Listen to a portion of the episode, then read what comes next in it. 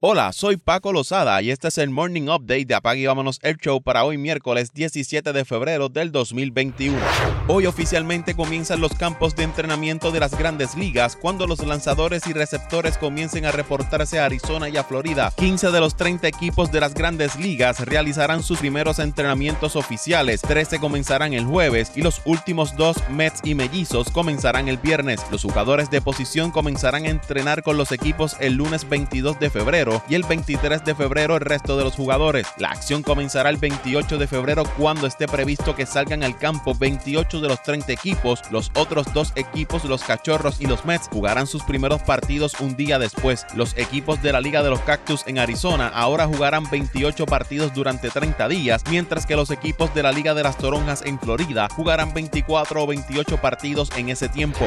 El presidente de operaciones de béisbol de los Cachorros de Chicago, Jet Hoyer, desmintió los rumores de que la franquicia estaba en conversaciones con los Mets de Nueva York para intercambiar a Chris Bryant. En este momento no estamos participando en ninguna negociación, no lo hemos estado durante un tiempo, dijo Hoyer a los periodistas, según Chris Emma de 670 The Score. Los comentarios se produjeron menos de una semana después de que aparecieran informes que indicaban que los Cachorros y los Mets habían reanudado las conversaciones sobre un cambio de Bryant. Hoyer agregó que hablará con Bryant así como sus compañeros Anthony Rizzo y Javier Baez sobre sus posibles extensiones durante los entrenamientos de primavera, según Paul Sullivan del Chicago Tribune. Los cerveceros de Milwaukee y el lanzador zurdo Brett Anderson acordaron un contrato de un año y 2.5 millones, dijeron fuentes a Jeff Passan de ESPN. Según se informa, el acuerdo incluye un millón de dólares adicionales en incentivos. Anderson, de 33 años, jugó la temporada 2020 con los cerveceros, registrando una efectividad de 4.21 en 47 entradas, haciendo 10 aperturas.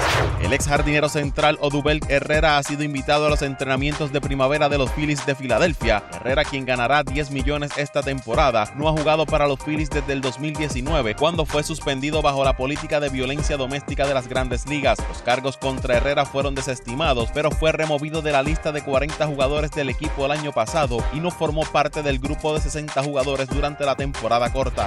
James Harden anotó 38 puntos, Joe Harris agregó 22 y los Nets de Brooklyn superaron una desventaja de 24 puntos para derrotar a los Suns de Phoenix 128 a 124. Los Nets jugaron sin dos de sus estrellas, Kevin Durant quien está fuera por una lesión en el hamstring y Kyrie Irving no participó por molestias en la espalda baja. Un triple de Harden con 31 segundos por jugar le dio a los Nets su primera ventaja del juego, 126 a 124, y acertó dos tiros libres restando 11.3 segundos para asegurar la victoria de Brooklyn. Los Nets ganaron su cuarto partido consecutivo y los Suns, quienes estuvieron sin anotar en los últimos 2.48 de juego, vieron interrumpida su racha de seis victorias consecutivas. Por Phoenix, Chris Paul anotó 21 puntos, incluyendo 17 en el último cuarto, y Devin Booker agregó 22. Los Lakers de Los Ángeles vencieron a Minnesota 112 a 104. LeBron James anotó 30 puntos, 13 rebotes y 7 asistencias, y Dennis Schroeder tuvo 24 por Los Ángeles. Esta fue la primera victoria de los Lakers en el Target Center de Minnesota desde el 25 de marzo del 2015. El novato Anthony Edwards anotó 28 puntos, la mayor cantidad de su carrera, más 7 rebotes y 5 asistencias. Carl Anthony Towns apenas anotó 15 puntos para los Timberwolves. Y hablando de Minnesota, el escolta D'Angelo Russell se someterá a una cirugía astroscópica de la rodilla izquierda y se espera que esté fuera de juego durante un periodo de 4 a 6 semanas, anunció el equipo. El jugador de 24 años está promediando 19.3 puntos por juego, 5.1 asistencia en 20 juegos con el equipo de Minnesota esta temporada. Russell se ha perdido los últimos 3 partidos de los Timberwolves debido a un dolor en la pierna izquierda. Jalen Brown tuvo 27 puntos y 8 asistencias para llevar a los Celtics de Boston a resistir una noche de 43 puntos de Nikola Jokic y vencer a los Nuggets de Denver 112 a 99. Jason Tatum agregó 21 puntos y 8 asistencias para que Boston lograra conseguir una victoria después de dos derrotas consecutivas ante Detroit y Washington, los últimos dos equipos en la conferencia del Este. Fue el tercer juego de 40 puntos de Jokic en esta temporada. Jamal Murray agregó 25 puntos, pero Denver vio interrumpida su racha de tres victorias consecutivas. Los Pelicans derrotaron a Memphis 144 a 113 con Zion Williamson anotando 31 puntos, 7 rebotes y 6 asistencias. Fred Van Vliet anotó 33 puntos, Pascal Siakam agregó 23 y los Raptors de Toronto le ganaron a Milwaukee 124 a 113. Toronto pudo mantenerse en control del juego aun cuando Kyle Lowry salió con un dolor en el tobillo izquierdo en el tercer cuarto, terminando su noche con 18 puntos, 6 rebotes y 6 asistencias en en 22 minutos. Milwaukee perdió su cuarto partido consecutivo a pesar de conseguir 34 puntos, 10 rebotes, 8 asistencias y 5 robos de balón de Giannis Antetokounmpo. Los Bucks no han perdido cuatro partidos seguidos desde las finales de la Conferencia del Este en el 2019 frente a Toronto. Portland le ganó 115 a 104 al equipo de Oklahoma. Damian Lillard tuvo 31 puntos, 7 rebotes y 10 asistencias.